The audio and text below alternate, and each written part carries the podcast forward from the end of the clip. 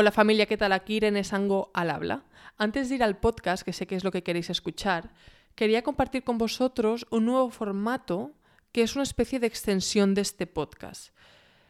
Mucha gente me pregunta qué consumo, es decir, qué leo, eh, a quién sigo, qué podcast escucho, y aparte de este, por supuesto, y, y he pensado en cómo solventar este problema. Y la solución que más me apetece y puede ser muy divertida es enviar un correo electrónico semanal, en principio cada lunes, donde yo comparto con vosotros desde algo muy específico como una idea o concepto o algo más general como una fuente, ya sea un libro, un podcast o una persona en sí que, crea que es interesante. Y yo creo que algo que puede diferenciar este correo del podcast de ahora es que yo también consumo mucho contenido y sigo muchas personas de habla inglesa y puede que la barrera lingüística sea un impedimento para algunas personas para llegar a, determinado contenido y creo que con este correo se puede solventar. Y voy a añadir links en dichos correos para que si alguien quiere ahondar más en el tema, pues pueda acceder a la fuente original. Y eso, entonces, si os interesa, hay un link en la descripción de este episodio donde podéis acceder y podéis poner vuestro correo y yo a partir de ahí pues os enviaría un correo cada lunes. No spamearé ni nada, así que solo será un correo semanal. Y en principio eso es todo. Así que no os entretengo más y aquí os dejo con la entrevista que habéis venido a escuchar. Gracias familia.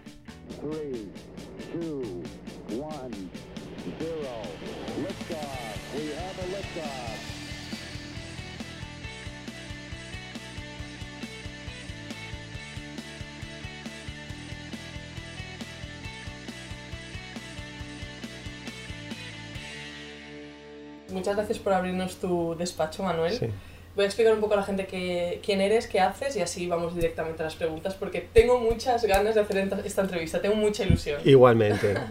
Em, bueno, en el 2003 estuviste en Madrid en el Centro Nacional de Investigaciones Oncológicas, te centrabas sobre todo en cáncer, hemos hablado. Em, después en el 2017 te viniste a Barcelona y ahora sobre todo te dedicas a, a, investigar el tema del envejecimiento, el aging, cómo retrasar el envejecimiento, qué lo causa y todo ese tema que entraremos más adelante en esta entrevista. Y bueno, también has tenido em, experiencia en Estados Unidos, que hiciste tu postdoctorado Exacto. y estuviste investigando. Entonces, vamos a empezar directamente. ¿Qué es aging? Porque yo he oído mucha gente que dice aging es como una especie de enfermedad. Cuando mm. hablamos de aging es mm. envejecimiento. Mm. ¿Cómo definirías envejecimiento? Bueno, a mí me gusta definir el envejecimiento como una situación de riesgo. Es una situación de riesgo que se va adquiriendo con el paso del tiempo. Eh, para mí el envejecimiento no es una enfermedad, sino una situación de riesgo. Sería, por poner un ejemplo, eh, pues fumar. Fumar no es tener cáncer ni es una enfermedad, pero fumar es una situación de riesgo que va aumentando a medida que uno continúa fumando, situación de riesgo para desarrollar enfermedades pulmonares. El envejecimiento es, eh, eh, es la principal causa de riesgo de muchas enfermedades. Casi todas las enfermedades que tenemos, eh, el principal factor de riesgo principal es el envejecimiento. No son los hábitos de vida que, son, que influyen, no es la genética que influye, pero comparado con la edad, es el factor principal de riesgo para cualquier enfermedad, casi cualquier enfermedad que uno pueda imaginar. Claro, claro, pero no es una cosa que podamos evitar, ¿no? En teoría. Exacto, no es evitable, pero sí que es modificable. Y eso es algo que, mm, que, lleva eh, demostrándose en el campo de la investigación desde hace a lo mejor, pues no sé, 15 o 20 años, cómo de moldeable y plástico es el envejecimiento en animales, ¿eh? en animales, eh, sobre todo con ratones, que son mamíferos, ¿eh? con ratones, se puede, es como más se estudia el envejecimiento y se puede ver que se puede retrasar, que se puede adelantar, que se puede manipular con alteraciones genéticas que no son posibles en humanos, pero también con manipulaciones nutricionales y farmacológicas. Mm, vale, porque ahora, no sé si lo he mencionado, que ahora estás en el, en el Instituto de Recerca Biomédica, investigación biomédica aquí en Barcelona y te dedicas básicamente a eso, con tu equipo, ¿no? Em, y tengo que decir, no sé, mucha gente probablemente no te conoce porque es una, es una industria, pues la investigación parece que está como muy lejana a la, persona de a pie, digamos. Eres una personalidad muy conocida en esta, en esta industria. Quiero decir, yo te, yo te conocí a ti porque alguien que, hace, que es muy famoso en Estados Unidos de UCLA em, te comentó en una entrevista, o no, de Harvard es, perdón. Es de Harvard. Es de Harvard. Em, en fin, entonces quiero que la gente realmente entienda que, que, de lo, que sabes de lo que hablas, que lo has investigado y que realmente entiendes, ¿no? Entonces, em, vamos a quizá a ir hacia ¿Qué, o sea, ¿Qué podemos hacer para evitar el envejecimiento, por ejemplo? Bueno, eh, eh, ¿qué podemos hacer para Luego quiero hablar sobre, sobre por qué, qué es lo que nos motiva a nosotros a estudiar, qué es lo que me motiva a mí a estudiar envejecimiento. Venga, creo que eso ah, es importante. Ah, vale, vale, perdona Venga, que... Lo que tú quieras. Vale. Porque además esta, esta industria, esta área de, de, de investigación es muy reciente. Sí, es reciente. Pero, eh, a ver cada investigador, cada persona, pues tiene sus motivaciones y, tal. Eh, pero a mí, no, a mí me gusta eh, aclarar por qué estudiamos el envejecimiento. Yo, concretamente, no estudiamos el envejecimiento para ser inmortales, ni para vivir más, ni para no tener arrugas. No me parece mal no tener arrugas. ¿eh? No me parece mal. Mucha gente. No me parece mal. Pero ese no es la motivación. No estamos eh, esa no es nuestra motivación. Como antes decía, eh, el principal factor de riesgo para todas las enfermedades, o para prácticamente todas, es el envejecimiento. Entonces queremos entender qué pasa en nuestro cuerpo para que tengamos alto riesgo de desarrollar cáncer, alto riesgo de desarrollar enfermedades neurodegenerativas, alto riesgo de enfermedades degenerativas de todos los órganos, de todos nuestros órganos. Eso es lo que queremos entender. ¿Por qué lo queremos entender? Porque pensamos que así vamos a poder tratar esas enfermedades que no tienen tratamiento. ¿Cómo, o sea, no es, como por ejemplo eh, el fallo renal, la fibrosis renal es una enfermedad muy común en personas de edad muy avanzada. Muchas personas mueren por causas secundarias a un mal funcionamiento de los riñones. Eh, el fallo hepático, eh, el pulmonar, la aterosclerosis en, en nuestras venas. Sea, todas estas son enfermedades que son las que Mm, disminuyen la calidad de vida de las personas de edad avanzada y que son causa de muerte al final. Mm. Entonces, eso es lo que nosotros queremos tratar. Nosotros queremos tratar enfermedades concretas, no queremos tratar el envejecimiento. Que no está mal tratar el envejecimiento, pero eso para mí es algo que está muy en el futuro, muy eh, a largo plazo.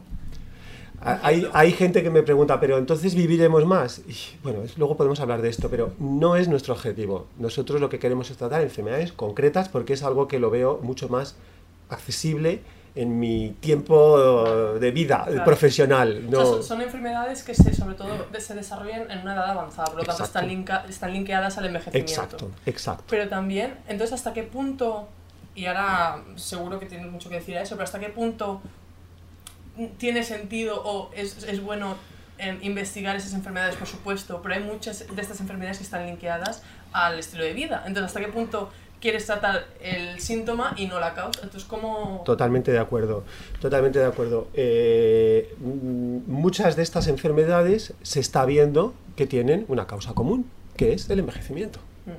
Entonces, eh, se está viendo que eh, lo que ocurre cuando envejece el pulmón o el riñón o el hígado es lo mismo. Entonces, eh, eh, hay principios que son comunes, no digo que sea idéntico, pero hay muchas cosas que son comunes.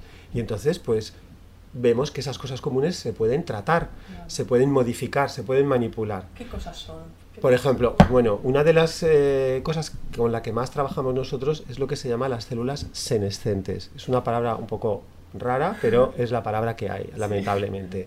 Son, mm, si nos olvidamos de esa palabra, las células senescentes son células dañadas. Tradicionalmente se ha pensado que eh, si tenemos células dañadas en nuestro cuerpo, son eliminadas. Y eso es cierto cuando somos jóvenes, pero cuando nos vamos haciendo cada vez más mayores, la eliminación de estas células dañadas o senescentes es cada vez más ineficiente. Y entonces la consecuencia de eso es que se van acumulando estas células. Y hoy día hay muchos eh, datos y muchas evidencias de que estas células dañadas que se van acumulando son las responsables, en parte, del envejecimiento sistémico de todo el organismo y del envejecimiento particular de órganos concretos. Vale, vale. Entonces, eh, desde hace unos años se pueden identificar estas células, o sea, un, un médico, un patólogo puede eh, hacer tinciones, o bueno, para ver y, ver y decir, ah, mira, en este tejido hay muchas células senescentes o hay pocas, se puede medir. Mm. No es óptimo, todavía hay que mejorar muchas cosas, pero se puede medir. Y una de las cosas que se está encontrando es que en prácticamente en todas las enfermedades hay una gran abundancia de estas células dañadas. Mm, vale, Entonces, vale. de ahí viene la idea de que la acumulación de células dañadas puede que sea el factor de riesgo para desarrollar enfermedades, porque esas enfermedades están llenas de células dañadas o senescentes. Vale. ¿Y qué otros mecanismos, además de, claro, es que yo no entiendo eso, ¿qué, qué otros mecanismos in- también son característicos del envejecimiento, además de las células sene- senescentes? Senescentes. Senescentes. Sí, eh, lo que, eh, hay muchos mecanismos mm, que se integran en esta respuesta de las células senescentes. Vale. Porque uno podrías preguntar, o uno se podría preguntar cómo se producen estas células senescentes. Buena pregunta. Claro, pues hay muchos tipos de daños que, que cuando eh, se van acumulando en las células, llega un momento en que producen esta, esta senescencia. Y ese tipo de daños eh, se sabe que son, por ejemplo, es el metabolismo celular. Cuando hay demasiada eh, exceso de nutrientes, eso se sabe que termina produciendo daños celulares. Y ese es uno de los principales daños a los que estamos sometidos. Y es que tenemos demasiada eh, Comida. comida. Sí, Comemos demasiado. sí, en general. Eh, y no me estoy refiriendo a, a la obesidad, es que a- se come demasiado y de una manera muy constante. Muy constante. Y eso eh, cada vez se está, hay más da- evidencia de que es bueno para el organismo eh, que haya periodos en los que no, no se coma. Bueno, es que evolutivamente era nuestro día a día, ¿no? El no Efe- comer. Efectivamente, efectivamente. Claro. No es tanto eh, la cantidad de calorías que se comen, sino el distribuirlas en el tiempo, porque es bueno para el cuerpo que, que baje, que, que baje la cantidad de glucosa, que se movilicen los almacenamientos internos de comida y de nutrientes, y eso es lo que... se Sí, bueno, ahora irem- ahora iremos más a- en profundidad al qué podemos hacer para, Exacto. para evitar el, o retrasar el envejecimiento, evitarlo no lo puedes evitar. ¿Qué, qué pasa también en el cuerpo cuando envejeces? Además de, de estas células que se convierten como una especie de zombie, digamos. Sí, exacto. ¿qué, qué más pasa? Porque yo he oído también algo de los telomeros o algo Sí. así, que se acortan. Sí, sí, correcto. Eh, pero eso también, sí, los telómeros son los extremos de los cromosomas y ahí hay una especie de contador de número de divisiones celulares, cuántas veces se va di- dividiendo las células. Es un mecanismo de protección contra el cáncer. Ah, Sí, lo que pasa es que si porque impide que las células proliferen, o sea, se multipliquen indefinidamente. Así que es un mecanismo de protección. Lo que pasa es que vivimos tanto, nuestra vida eh, afortunadamente es tan larga que eh, esos telómeros acaban agotándose. Entonces, cuando los telómeros se acortan demasiado, los cromosomas pasan a tener señales de daño cromosómico y ese daño cromosómico produce el daño celular. O sea que las células senescentes se pueden producir por un exceso de nutrientes y ahora podemos añadir otro mecanismo que Ah, es vale, un acortamiento de los o telómeros. sea, es una otra manera de crear Es una otra célula- manera de Vale. generar una célula dañada. Porque dentro del cromosoma está el ADN. ¿o no? Exacto, exacto. Vale, vale, era exacto, para entender. Exacto. Vale, vale, Exacto. vale. Entonces, todo, o sea, el envejecimiento tiene que ver con las células senescentes. Eh, en gran parte, no quiero tampoco simplificar, No, claro, pero estoy es, es, es, es uno de los componentes más importantes y en él se eh, unifican o, o se consolidan un montón de daños externos, eh, tóxicos que haya que estemos, que estemos tomando. Mm. Eso produce células senescentes. Las infecciones bacterianas y virales producen daños en las células y producen células senescentes. El acortamiento de los telómeros también. Todas esas cosas terminan produciendo células dañadas. Vale, entonces lo que ves cuando la gente se hace mayor, ya sean arrugas o manchas en la piel, ya a nivel más físico, todo eso es que el cuerpo no elimina estas células. Pues eso no está del todo demostrado, pero se piensa que, que en eso eh, ahí está eh, profundamente es, es la causa. Porque eh, las células estas dañadas, una de las cosas que tienen alteradas es, es eh, la matriz extracelular, es como se llama, es todo lo que hay a su alrededor cambia. Es que eso tiene que ver con las arrugas, el colágeno que hay, todo esto, la elasticidad de los tejidos, de la piel, todo eso depende de lo que las células producen. Van, van, van produciendo un- una, una matriz, un- no sé cómo llamarlo, se llama así, matriz extracelular. Que es como una especie. Lo, Eh, lo que es- está en contacto con la Eh, célula eh, por fuera. exacto, exacto. Es, es, Vale. el, es el entramado en el que están Vale, las células las células. y eso es lo que le da flexibilidad a, a la, a la piel y lo que es responsable de las Vale, arrugas. Si la célula está Dañada, dañada, vieja, no pues, produce claro. esa matriz extracelular, no, se, no es elástica suficientemente y es lo que lo, lo estropea. Vale, vale, vale, entiendo. O sea, es que interesante. Em, entonces vamos a ir a la chicha, que la gente quiere saber. Entonces, ¿qué podemos hacer para, para retrasar el envejecimiento? Para retrasar el envejecimiento hay tres cosas que yo creo que están bastante mm, demostradas. La que más demostrada está, la que es más obvia, es reducir el número de calorías y espaciar el tiempo entre las comidas.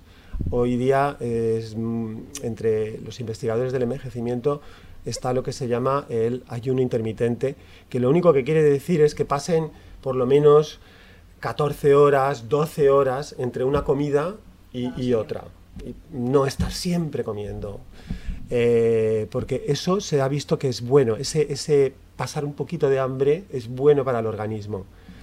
Eh, esto se ha, hecho muy- se ha demostrado con ratones. Sí. que- que- Y, y una pregunta, porque el ayuno intermitente ya es bastante conocido y quien no lo conozca es lo que, justo lo que acabas de decir, pero yo había oído, porque claro, hay muchas cosas en internet que hablan de esto, yo había oído que ya no es, o sea que si tú haces ayuno intermitente pero comes las mismas calorías también va bien, es Sí, decir, sí. entonces... em, ¿Es lo mismo? O sea, ¿realmente tendríamos que reducir calorías y hacer ayuno intermitente o simplemente reducir la franja en la que comemos?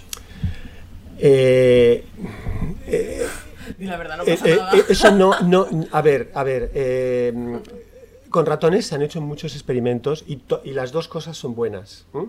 Y la combinación es todavía mejor. Vale. En personas, en personas hay un estudio que se hizo en los Estados Unidos que estuvieron, eh, no sé, cientos de personas reduciendo un 20% las calorías que normalmente comen. Se midió en estas personas cuánto comían normalmente y se dijo, bueno, esto es tu 100%, vamos a bajar al 80%. Estuvieron dos años con un 80% y en todas ellas mejoró la salud. Eh, O sea, hubo una clara mejora, eso está medido, digamos, científicamente. ¿Mientras hacían ayuno intermitente o No, comiendo Co- comiendo como querían. Claro, es que esto se hizo hace ya unos años. Eh, vale, de acuerdo. Luego, con otros grupos de personas se ha hecho lo del ayuno intermitente. No se ha hecho durante dos años, se ha hecho durante menos tiempo.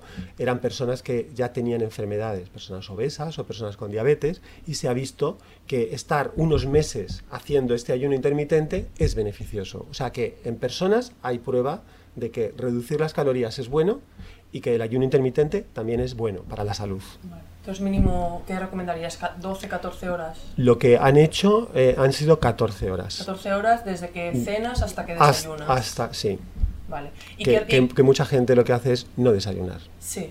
Yo lo que hago, personalmente, me va mejor cenar pronto. O, o cenar pronto. O sea, yo ceno a las 6 y ya hasta el día siguiente no como. Exacto. Más que nada porque, Es- porque yo empecé haciendo lo de que me saltaba el desayuno y tenía más ansiedad y me costaba más. Entonces también Eso. va mucho con la gente, ¿no? Con las personas. Efectivamente. Mm. Esto que cada uno lo adapte a su estilo de vida.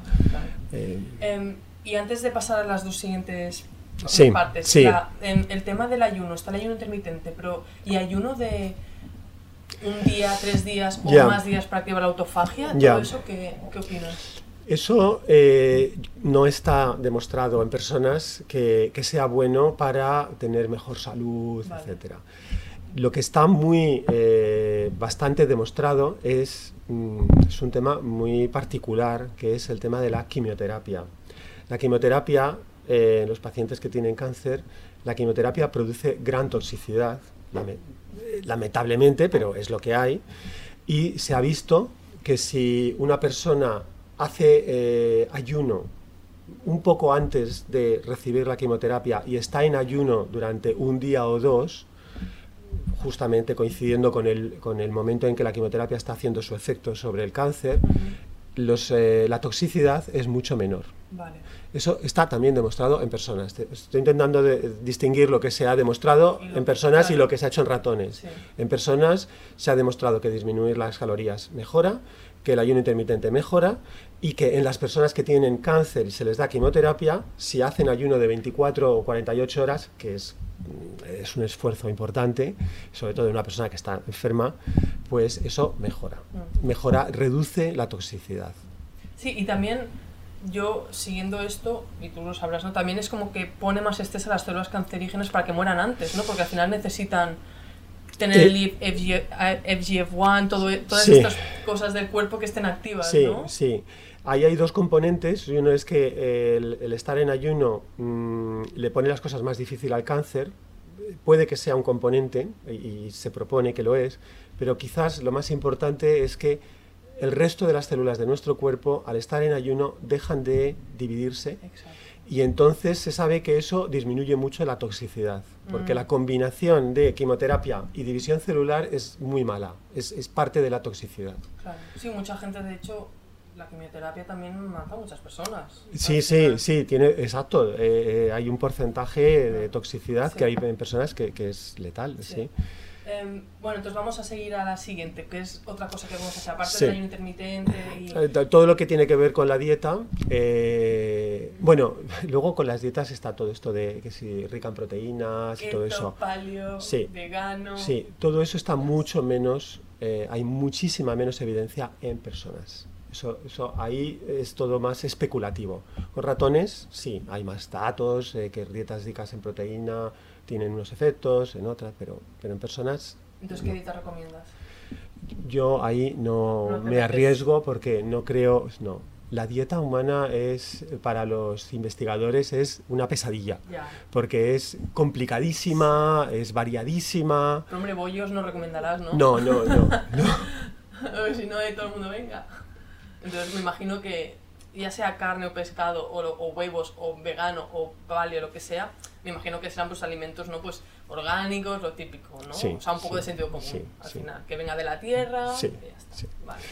Em, ¿Cuál es el siguiente? Ah, los otros dos componentes están, son más especulativos, ¿eh?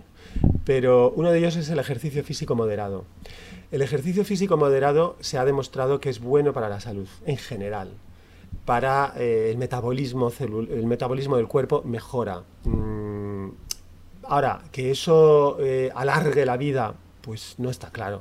Pero ya te digo, tampoco estamos aquí para alargar la vida, y luego hablaré de esto de alargar la vida, Sí. sino que eh, una persona que, hace, que está acostumbrada a hacer ejercicio físico moderado está, tiene mejor salud Claro. en todo. Simplemente vives mejor. Vives ¿no? mejor, Sí. eres más autónomo, eh, te desenvuelves mejor. Estoy hablando de personas que están ya con una edad muy avanzada. Eh, se retrasa la, la sarcopenia, que es, uno de los, la- eh, que es la pérdida de masa muscular, Ah. y que es uno de los graves problemas de, De las la personas mayor. muy mayores. Mm. Eh, bueno, estás mejor. O sea que esa es otra cosa que, que está claro que... que- que- Define moderado, porque ahora se está poniendo muy de moda el tema de las maratones y tal. Entonces, ¿hasta qué punto hacer ejercicio es bueno o malo? Creo que definen ejercicio físico moderado a, por ejemplo, andar una hora. Vale. O sea, eso es como lo mínimo, ¿no? Que deberías hacer. Claro, andar una hora o eh, correr media hora.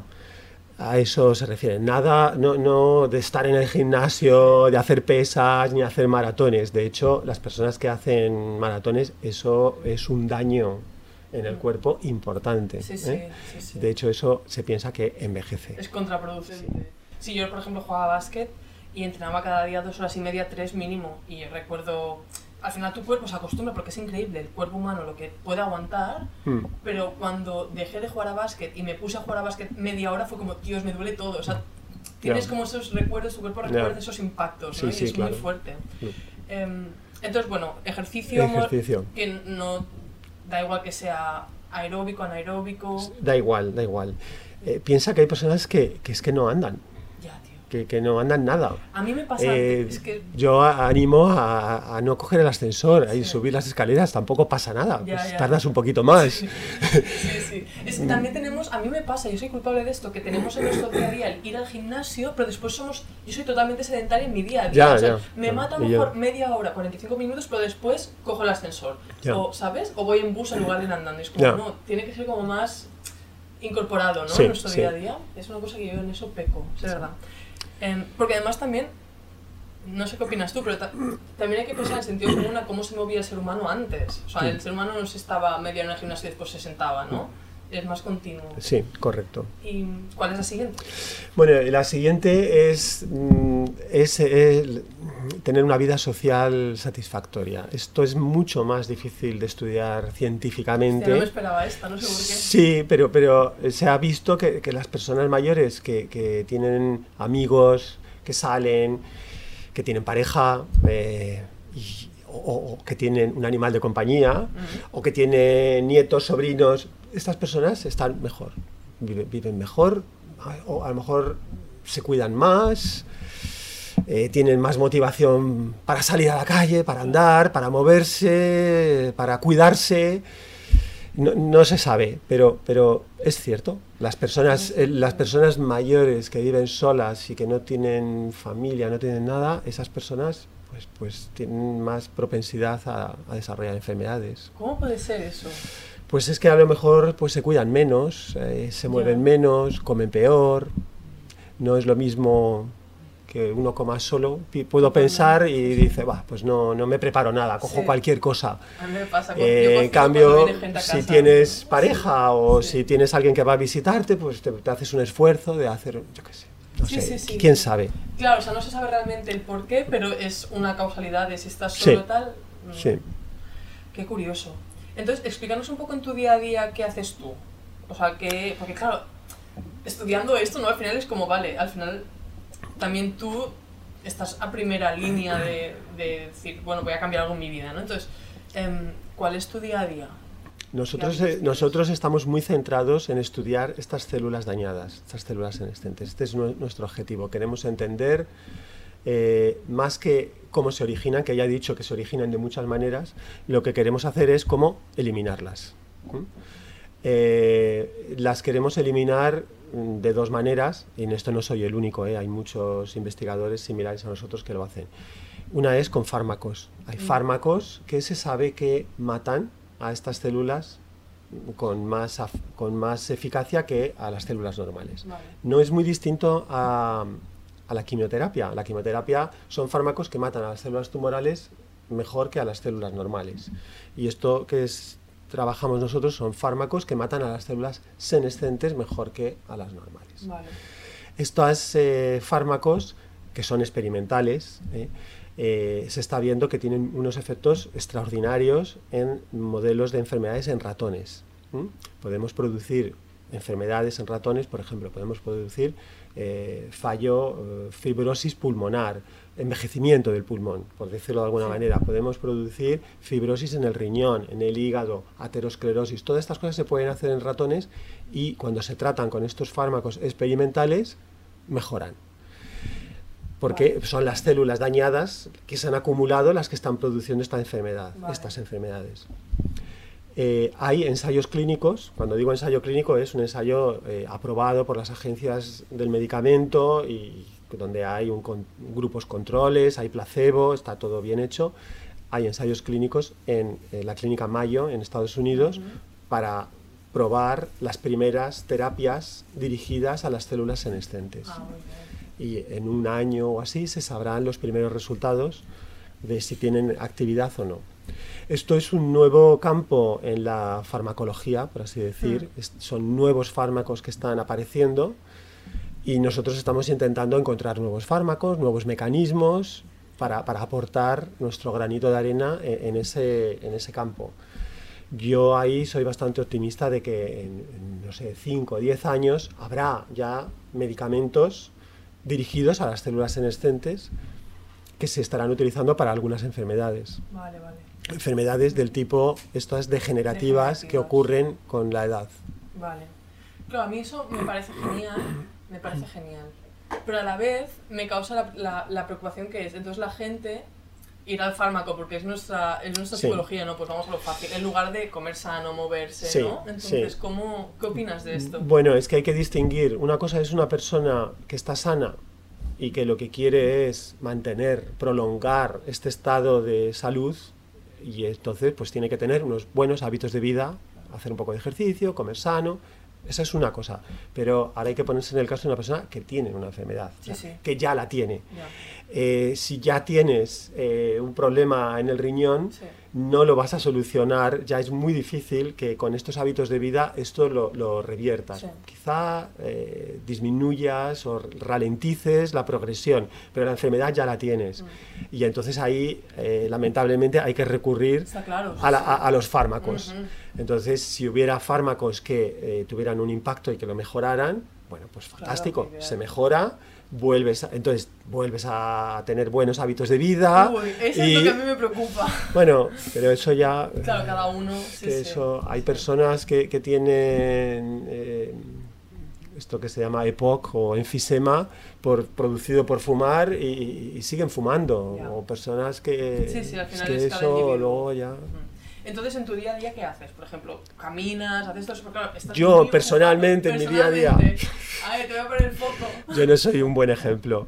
Yo, yo, yo intento venir caminando, hago Ah, vale. camino pues, media hora para venir y media hora para volver a casa. Bueno, pues Bueno. entonces ya cumples, Bueno, ¿no? sí, un poquito. Estás sano, o sea, haces... Procuro, procuro, me salto el desayuno, no como, Ah. no tomo desayuno, paso Vale. de la cena a la comida. ¿Cuánto, cuánto llevas haciendo esto? Pues a lo mejor llevo pues seis meses o por ahí, tampoco Ah, tanto. vale. Bueno. Lo, que, lo que hago desde hace muchísimos años es comer muy poco. Yo a mediodía como un sándwich y ya está. Eh, hoy no lo tengo aquí, lo tengo Sí. ahí en la nevera Ah, que hay ahí. Tengo mi sándwich y yo a la una me como el sándwich y una Pero no fruta. ¿Y cómo lo llevas esto de no desayunar y después solo comerte un sándwich? Bien, bien, Bien. bien, bien. Vale, entonces por la noche Bien, cenas. porque es que también tengo un trabajo que estoy sentado todo el día. Ya. Entonces no, no consumo y, y bueno, bien. Luego cuando llega la noche tengo ganas de comer, Claro, evidentemente. claro. Sí, sí, sí. Y además, yo una cosa que sí que he notado es cuando en mi- durante el día, si como una comida pesada, después me entra más sueño, ¿sabes? Y tampoco puede ser tan productivo al final. Sí, yo sí, Entonces- cuando alguna vez tenemos algún investigador extranjero que viene invitado y se hace una comida, luego... luego Ya está, luego- tiras la tarde casi. luego. Sí, sí. ¿Y qué más te iba a decir? ¿Cómo... Un par de preguntas y ya te dejo. ¿Cómo, cómo comunicas todo, todos estos em, hallazgos, estos hábitos de vida a tus personas más, más cercanas? Porque hay mucha gente, porque a mí me pasa que pienso, por ejemplo, el ayuno intermitente y tal, pero no se me da bien comunicarlo a la, a, a la gente. Tú te has visto en, en esta tesitura de decir, sé que esto es sano para que vivas más y mejor, pero no lo haces y no sé cómo pasar esa barrera. Ya, es que es difícil. Eh, lo primero es que la persona tiene que tener ganas de hacerlo. Entonces, si me preguntan, pues ya, ya está mostrando un interés. Entonces Ya. digo, bueno, pues yo hago esto. O sea, que te pregunten. Me preguntan y lo digo, pero no voy, no voy dando consejos Sí, así. sí, sí, sí. No. Está bien. Y te voy a hacer una pregunta de cáncer, que sé que ahora ya no te dedicas a esto, pero, pero tengo curiosidad. La mayoría de hombres en mi vida, de mayor, que son mayores de 50, todos tienen problemas de próstata. Ya, Cáncer de próstata, próstata grande, em, básicamente es, esas es- dos. es muy habitual. Entonces, mucha gente, por ejemplo en mi familia, no, es que esto es porque soy mayor, que es un poco lo que tú dices, sí, pero realmente hay personas mayores que no la tienen en Sí. otros países. Ya, Entonces, ¿qué causa eso y qué se puede hacer? eso no lo tengo claro, no, no, no lo sé. Mm. No tengo, no creo que haya datos de que reducir la dieta o el ejercicio reduzca el riesgo de cáncer de próstata. Mm. Eh, estos son cánceres hormonales y yo no creo que, o sea, creo que el impacto de estos, de los hábitos de vida y todo esto, creo que el impacto es pequeño. ¿Tú crees? Sí, yo creo que sí, pero no, no lo sé. No, claro, soy si tú un no lo sabes, experto. menos, está claro. No soy un experto, pero es cierto que cuando envejecemos, sobre todo los hombres, esto es muy común, es muy común. Ahora, tampoco quiere decir que, que vayas a tener un cáncer ni que te vayas a morir de ese cáncer. De- en el caso de la próstata. Ya. Son cánceres muy, muy indolentes, que crecen lento. Ya. La mayoría, no, no, no, quiero generalizar. ¿Y qué opinas de dormir? Ay, que me gustaría dormir más de lo que duermo y que creo que está muy bien dormir ocho horas, Sí. pero no sé. ¿No, Eh, no, luego, ¿no habéis estudiado los efectos del dormir? no, no, no, Vale. no, no soy consciente de que eso esté muy bien estudiado, porque como casi todos los eh, trabajos se hacen con ratones, ahí es más complicado lo Ya. del dormir. Ya, Es que ahora también se está poniendo muy de moda el tema de la ciencia del dormir, has salido varios libros. y- Seguro que es importante, estoy y- seguro. Hombre, claro, si la naturaleza te lo ha puesto ahí es por algo. estoy seguro. Y, y la última pregunta, ¿qué, ¿qué le dirías a alguien, o qué primeros pasos puede hacer alguien para mejorar su salud? Alguien que quiere vivir no más, sino quizá mejor. Bueno, pues, pues vuelvo a lo mismo, pues intentar no va- comer un poco menos de lo que se come, que los alimentos sean más sanos, más frescos y, y que dejen un espacio de tiempo entre una comida y, y la siguiente. Y que haga un poco de ejercicio, que se mueva, Vale. que tenga una vida activa, social, que vaya al cine, al museo, al teatro, a, a to- a tomarse una café, una cerveza con los amigos. Si el problema de la vida social es que, es que por tener una vida social, eh, saltas lo, o sea, mm, pecas en lo demás, ¿no? Que es Puede comer ser. mucho, tal. Entonces, claro, Puede tienes que vigilar también con quién te juntas. Puede, puede ser, puede ser. Tienes que ir con cuidado. Sí. De todas maneras, sí, también me gustaría antes de terminar Sí. mm, volver al tema de alargar la vida, Sí. que a veces eh, es una pregunta que suelo que me suelen hacer, ¿no? Entonces, ¿qué es que se va a alargar la vida? Y una de las cosas que digo es que hay que pensar que la vida la estamos alargando desde hace muchos años. En el año 1900 la esperanza de vida en Europa eran 40 años, en el 2000 es 80, por simplificar. Se ha duplicado. O sea, Pero, que, ya. que- que alargar la vida ya lo estamos haciendo gracias a los hábitos de vida. Pero tú crees que, porque yo por ejemplo, le, el- voy a hacer un poco de abogado del diablo aquí, yo leí que eso pasaba también porque la mortalidad infantil era muy elevada. Sí. O sea, que realmente la gente que, que, era- que pasaba y que era adulta, o, o moría por accidentes, ¿no? O Sí, tú sabes bueno. mejor, ¿eh? Pero es lo que yo he leído. Sí, eso, eh, sí, en estas estadísticas influye mucho lo de la mortalidad infantil, Mm. pero incluso Mm. si se elimina el factor de la mortalidad infantil, Se- se- se también, antes. también se Mm. moría antes. Tiene Y se envejece, envejecía antes. Eh, una persona que hoy tiene 70 años, en general, está mucho mejor que una que tenía 70 hace 100 años. Sí, hace, sí. hace 100 años una persona de 70 era un, un anciano. Mayor, sí, sí. Estaba, hoy día, una persona de 70 años puede estar perfectamente activa, eh, haciendo una Yo vida... tengo- la pareja de mi madre tiene 70 y va a caminar cada día. Claro, y- o sea, sí, sí. eh, eh, que, que- que se ha retrasado el envejecimiento. Y, y también otra concepción que a veces hay es, bueno, es que entonces si retrasamos el piensa, se piensa que alargar la vida es prolongar el tiempo envejecido y eso tampoco es cierto. Las personas que viven mucho están poco tiempo envejecidas. O sea, las personas que viven mucho, una persona que pasa de los 100 años con 90 estaba haciendo una vida autónoma y estaba sana. No, es, que, no es que se ha pasado 30 años En decadencia. en decadencia. sí, sí, no, sí. No. Vale, vale.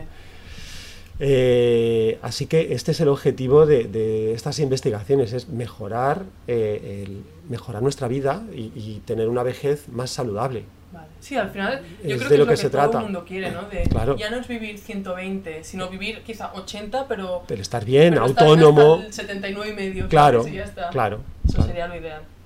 Muy bien, pues ¿algo más que quieras añadir? No. Pues Manuel, muchas gracias. Me encanta que estéis aquí en Barcelona haciendo esta investigación. Soy muy feliz. Yo estoy encantado en Barcelona también. Sí, te gusta, ¿no? sí, es sí. una ciudad que re- realmente Es una ciudad muy te- atractiva. Te trata bien además si Sí. te dejas. Así Sí, que a mí me encanta. Y bueno, muchas gracias y, y te seguiremos la pista. Lo Muy que bien, muy, muy bien, encantado.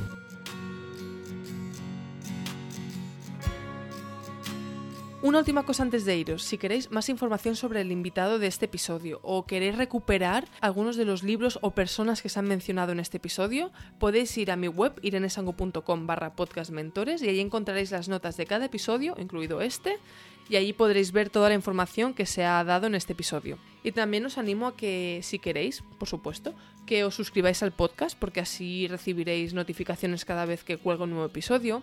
Y también os los podéis descargar al teléfono, así los podéis escuchar sin internet, que eso siempre está muy bien. Y también estoy abierta a sugerencias, es decir, si alguien quiere que traiga el podcast a un invitado en específico, me lo podréis decir por Instagram, mi perfil es Irene Sango. Y allí es donde estoy más activa y podéis conectar conmigo allí. Y nada más, esto es todo, gracias por la escucha y hasta la próxima.